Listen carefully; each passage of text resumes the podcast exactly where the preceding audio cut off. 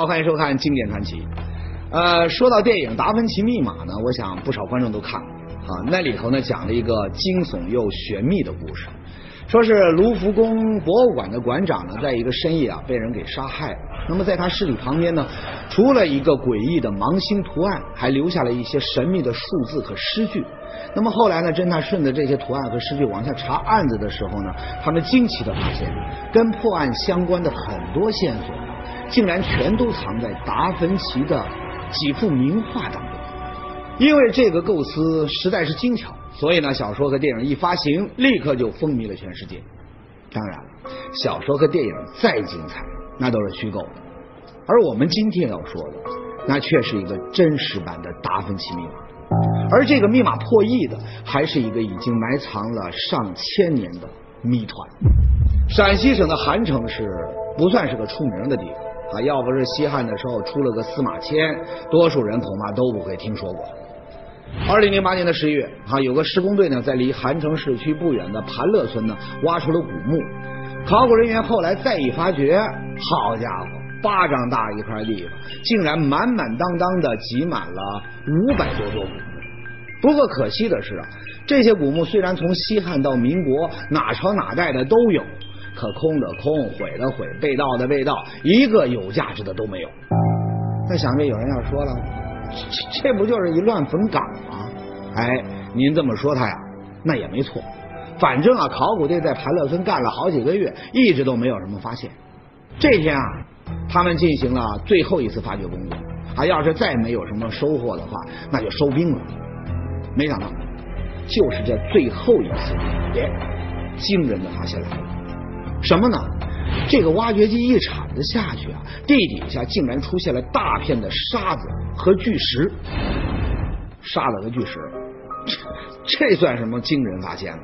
哎，您要常看咱们的节目，那你就知道，古人呐，为了对付这盗墓贼，想出过很多的招数，其中有一种呢，就叫积石积沙墓。啊，也就是用这个细沙代替泥土来填埋墓室，再在这个沙子里呢掺上大量的巨石，因为这个沙子呢有很好的流动性，容易塌方。那么加上巨石的重力，所以盗墓贼想要打这个盗洞进这个墓室呢，沙子是边挖边淌，洞根本就打不成。你就算打成了，这个洞那也十有八九会塌方，把盗墓贼呢给埋在里头。凭以往的经验呢，考古队判断他们这次发现的应该就是一座基石基沙墓。想到这儿啊，他们心里面激动了。你要知道，建这种基石基沙墓工程浩大，花费惊人，不是王公显贵那绝对建不起。这也就意味着沙子石头在下面，那绝对是一座级别很高的大墓。不出他们的意料，在清理完流沙巨石之后呢，一座古墓赫然出现在人们的眼前。几天之后，墓的周围被清出了一个大坑，整个墓室的轮廓啊，它就显了出来。可一看到这个墓室啊，所有的人简直都不敢相信自己的眼睛了。为什么呢？这墓和大家开始想象的完全不一样，它太小了，小到只有两米五长，一米八宽，也就是说跟个阳台差不多大。激动了半天，挖出来的却不是原来想象中的大墓，大家心里面那叫一个失望啊！那您说这么小的一个墓啊，这里头能有什么宝贝？没想到，等把墓门打开，考古人员小心翼翼的钻进墓室之后，眼前的情形却再次让他们大吃一惊。这间狭小的墓室当中，既没有棺椁，也没有让人眼花缭乱的陪葬品，里面。只有一张床榻，上面并排躺着两具早已腐朽灰化的尸骨，而让人眼前一亮的，则是墓室周围的三面墙壁上画满了色彩鲜艳、美轮美奂的壁画。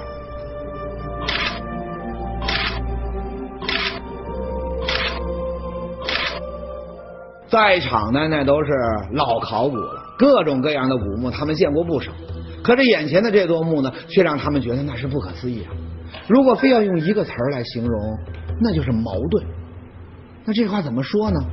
你先说这个墓的规模，你说它不是一般人的墓吧？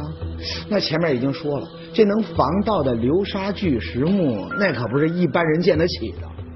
可是如此精心的防盗设计，要保护的却是一个只有阳台大小的小墓室，而且呢，建墓的地方也不是什么风水宝地，而是一个近似于乱坟岗的地方。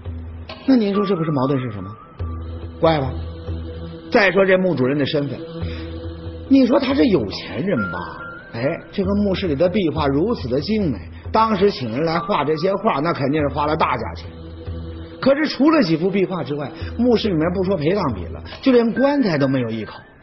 那您要知道，在中国古代，一个人哪怕再穷，死了之后多少那也得置办上一点陪葬品，你不能空着手去阎王那儿报道啊。可这座墓的墓主人倒好，愣是什么都没带到地下。你说到棺材，那就更让人匪夷所思了。按中国人的说法，棺材那可是人到了另外一个世界里的房子啊。过去穷人哪怕就是家徒四壁，可这个保姆棺材那还是得早早的这个备下一口啊。至于有钱有势的人，那就更讲究了。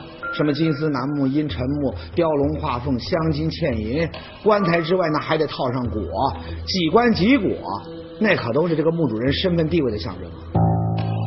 除非是不得好死的人，才会用这个草席卷吧卷吧给埋了。那么按民间的说法，没棺材，那死后呢可就要变成了孤魂野鬼了。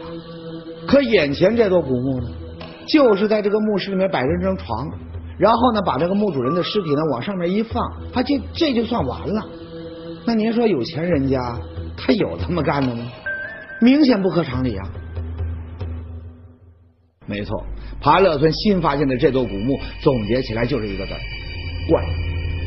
那么怪象的背后会隐藏着什么样的秘密呢？考古人员又能解开这些秘密吗？乱坟岗下出怪象。流沙巨石保护的，竟是一座没有任何陪葬品的无关小墓。它里面躺着的，真的会是杨过和小龙女吗？从精美的壁画背后，考古人员又将获得怎样的信息？经典传奇正在为您解密。经典传奇，非常世界，非常事件。没有哪样任务有这个任务这样光荣，这样重大。非传统古墓葬，墓主人的这个这个头发啊，做了一些这个这个检测。现在最有可能的人是中东一点，用塔祭奠和仙教用的。那你你汉族人咋没有？汉族人肯定是管。非常一号工程。现在以后呢，说有一个任务，你要准备一下防腐用的一些药，当务之急必须要把它销毁。这要叫我们做水晶啊，我们当时一下就兴奋起来。跨越生死的秘密。本周一至周三中午十二点，江西卫视经典传奇正常非常大解密。流传的经典，未知的真相，在时光的坐标上，我们一直在寻找你最想看到的那段经典传奇。周一至周五中午十二点，江西卫视经典传奇。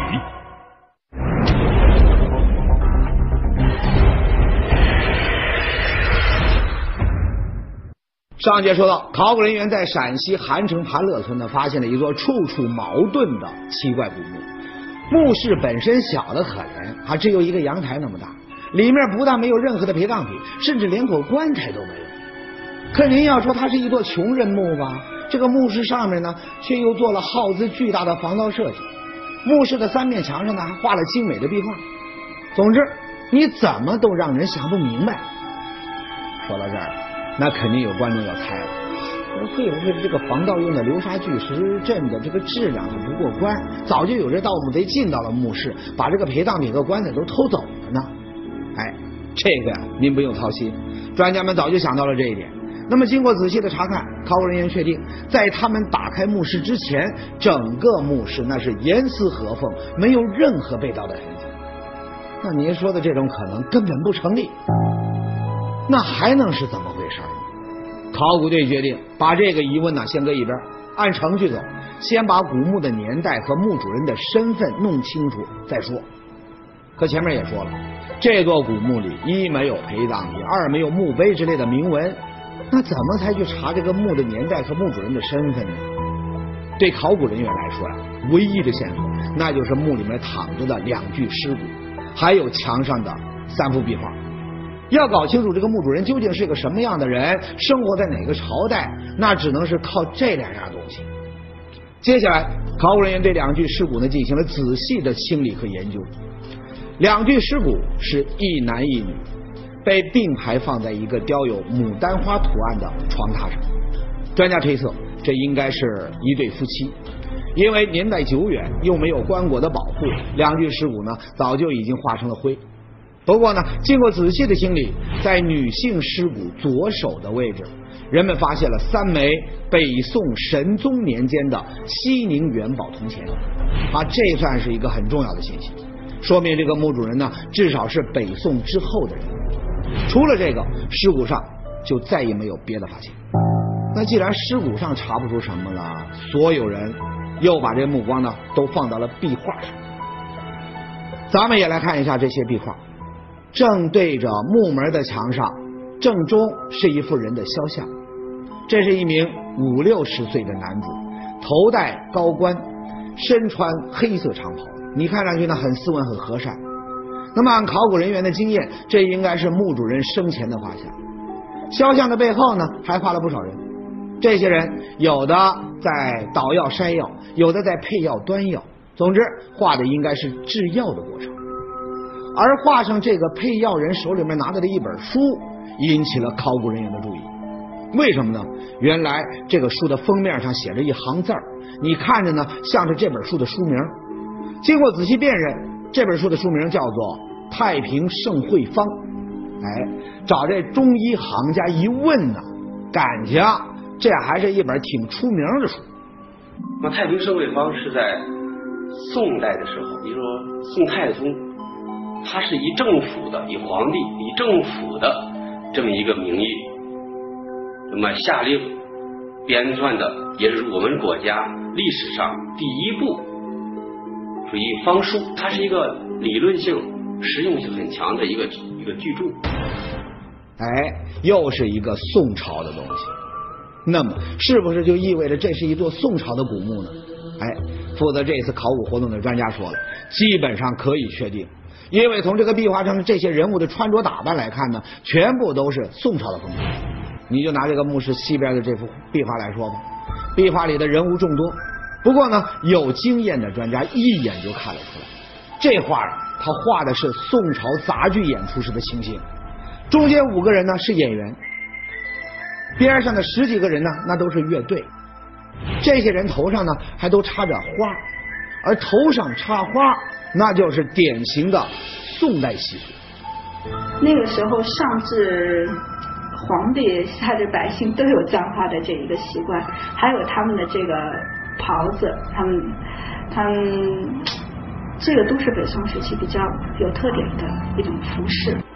也反映了当时宋代这个杂剧当时也比较发达，也比较普及，比较流行。按照考古人员的分析，这些壁画呀，不但说明了墓主人他是宋朝的人。还说明了墓主人的生前呢，那是生活的很是富足，不然你说哪有钱和这心思去听戏呀？哎，现在这第一点可以确定了，墓主人他是宋朝的，那么他们会是什么人呢？哎，这时候啊，考古队里面突然就有人就说了，他说我知道这个墓里面躺的人是谁了，谁呀？杨过和小龙女呗。您看这俩人都生活在宋朝。墓里面没棺材，只有一张床，说明啊，他们弄不好并不是埋在墓里的，而是住在这个古墓里的。更巧的是呢，小说里面这小龙女她不是正好有张石头床吗？这跟这个《神雕侠侣》啊，全都对上号了呀！哈哈，这话听着呢像是开玩笑，不过呢，我们常说艺术来源于生活，有些事情它也不是没可能。就像前不久。咱们有一期节目就说过，在北京石景山的一个工地上出土了一具清朝康熙年间的干尸。那么按这个棺材头上写啊，这人应该是一个四品文官。可这干尸身上最外面穿的呢，却是一件一品武将的官服。更让人吃惊的是，武将官服里面竟然还套着一件如假包换的真龙袍。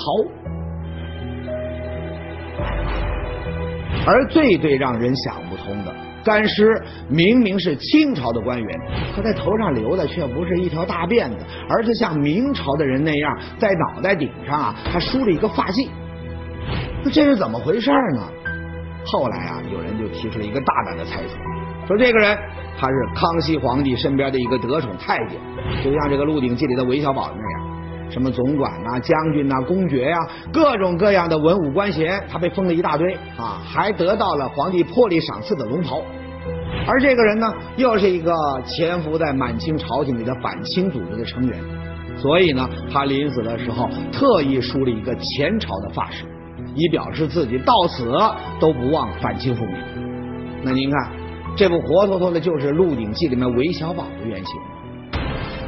哈哈，当然了，虽说有这样的例子，可这考古工作它毕竟不是写小说，你光靠这想象力和推测就能够完成的。有人说这个墓里的人是杨过和小龙女，那主要就是为了活跃一下气氛，大家呢好轻松轻松，咱不能当真。这真正的答案呢？那还得靠考古人员仔细的研究，找到过硬的证据来说话。那么接下来还会不会有什么新的发现？哎，还真有。什么呢？原来考古人员在对这个古墓本身进行仔细研究的同时呢，还对墓地所在的盘乐村进行了走访调查。这一调查呢，哎，他们从村里的老辈人那儿就打听到了一件事。什么事儿呢？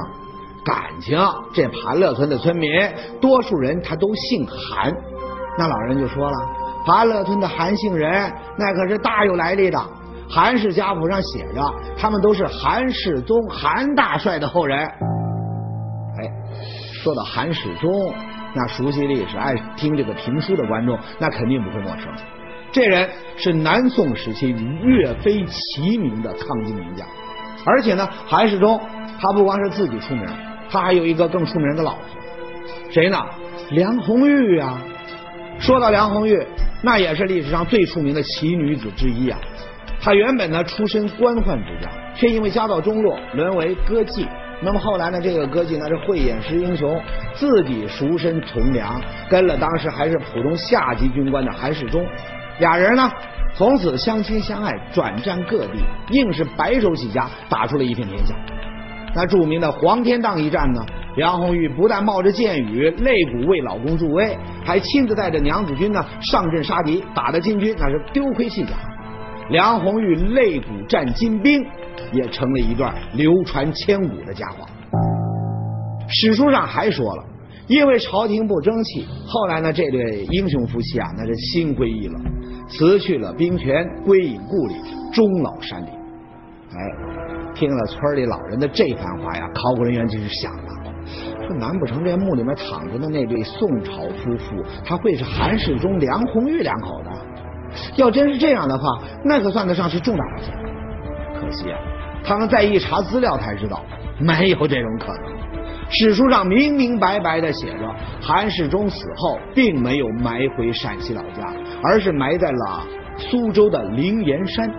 直到今天呢，俩人的墓。都还在苏州呢，得这条线索呢又断了。那么接下来还能怎么查呢？哎，正所谓山重水复疑无路，柳暗花明又一村。就在专家们不知道该怎么办的时候呢，新的线索又出现了。什么线索呢？前面说了，墓里的两具尸骨呢都已经化成了灰。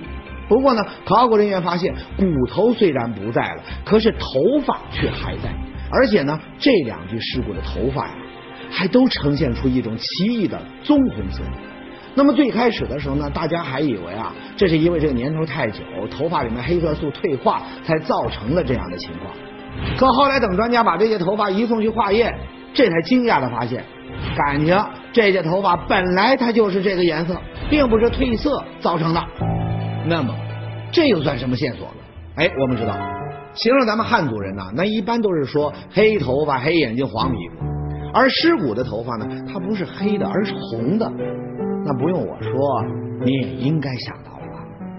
没错，专家怀疑墓主人并不是中原的汉人，而 DNA 检测的结果呢，也证实了他们的判断。我们是在这个中国这个军事科学医学院，把这墓主人的这个这个头发啊，呃，做了一些这个这个检测，呃，做这个检测的结果是，呃，不能准确断定它一定是哪个人种，但是采取的排除法的结果是排除了这个这个，把这个蒙古人种给排除了，就咱中国人属于这个蒙古，属于这个蒙古人种，就排除了咱们现在所谓这个中国人概念。那么说是现在最有可能的人是中东一带人。也就是说，盘乐村的古墓里竟然埋着两个老外，哎，这可让整个考古队更加惊讶。不过呢，也正是这个出人意料的结果，让整个怪墓的真相最终浮出了水面。盘乐村怪墓里躺着的竟是两个胡人。独特的藏族又引出了一个神秘的宗教，迷雾过后，我们将看到一段怎样的往事？经典传奇继续为您解密。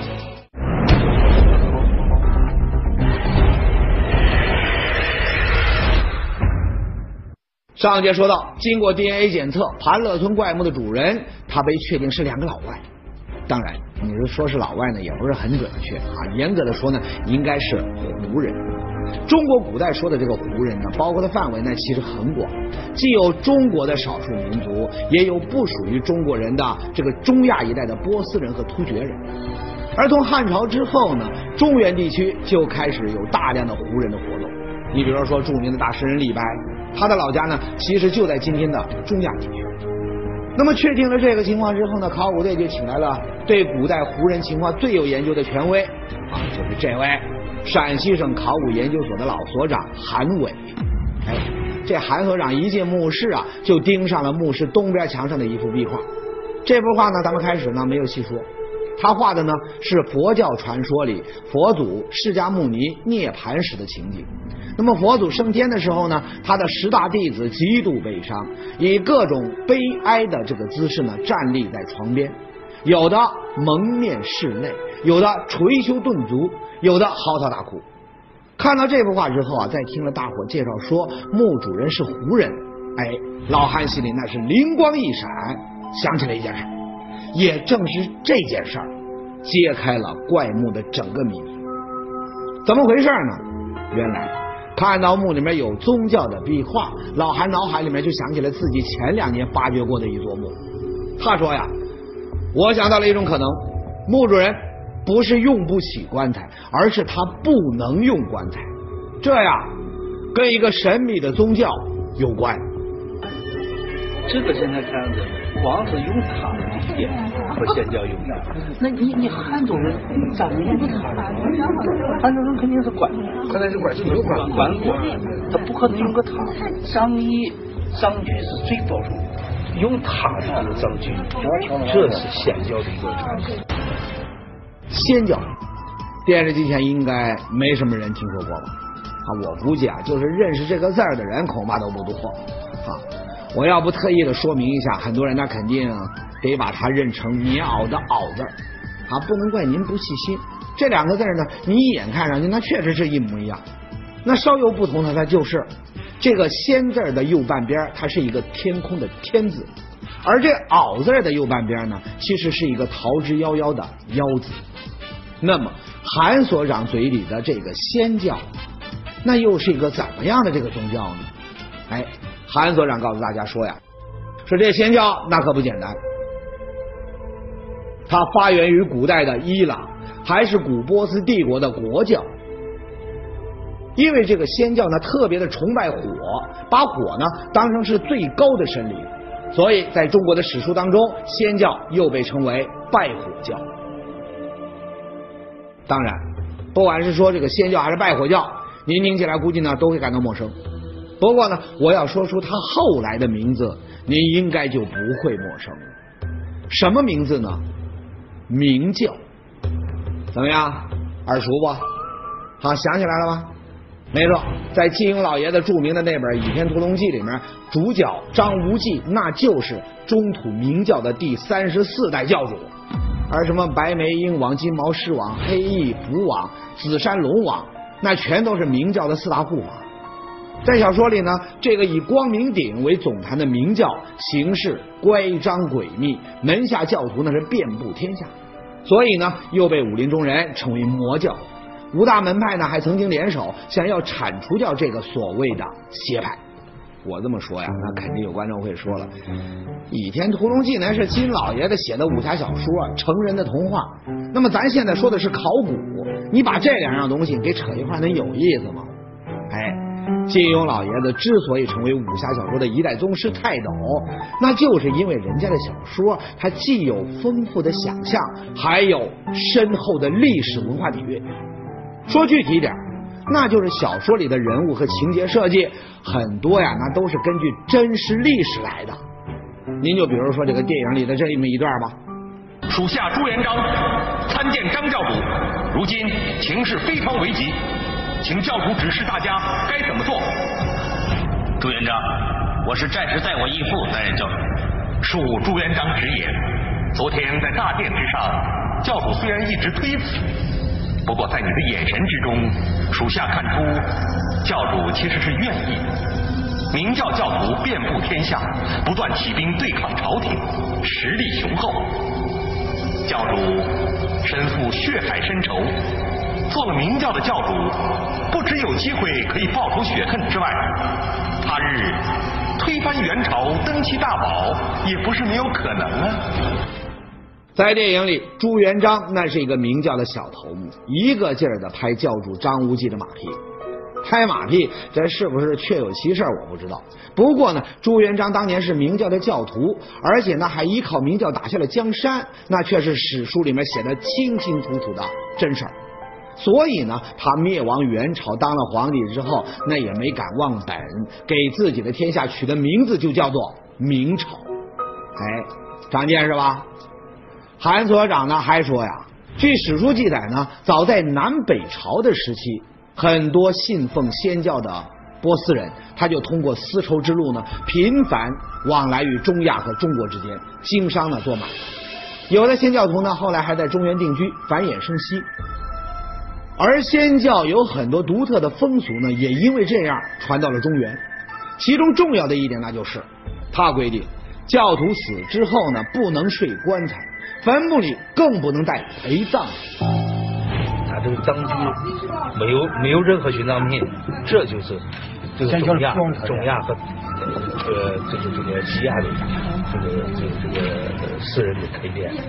就在前几年呢，老韩呢在西安曾经发掘过两座北周时期的古墓，墓里呢除了有仙教的圣火图案，其他的特点呢都跟盘乐村这座墓一样，主人没有棺材，就这么躺在床榻上，而且呢边上没有任何陪葬品。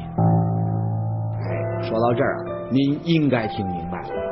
根据前面的这些发现和资料呢，专家们设想了这样的一个情景：远在宋朝的时候，一对来自中亚、信奉仙教的胡人夫妇，不远千里来到了中原。他们凭借从老家带来了先进的制药技术，开了一家药行。因为药行生意兴隆，两口子呢还过上了富足的生活。没事的时候呢，还常常把这戏班子请到家里面来唱唱杂剧。多年的中原生活呢，让他们还改变了原来的生活方式，开始蓄长须、穿汉服，还信了佛教。后来呢，他们年纪大了，开始考虑自己的后事。虽然在中原生活了这么多年，可想来想去，自己毕竟是胡人，不能忘本。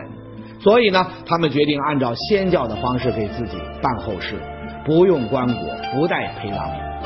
不过呢，为了纪念自己大半辈子在中原的美好生活，他们又稍微做了一点变通，把制药和杂剧这些值得纪念的内容呢，画到了墓室的壁画，这才有了咱们今天看到的这种独特的墓葬形式。两口子呢，绝对不会想到，他们的这个举动会给后人出了这么复杂的一道谜题。不过呢，猜这样的谜题，那也挺有意思，是吧？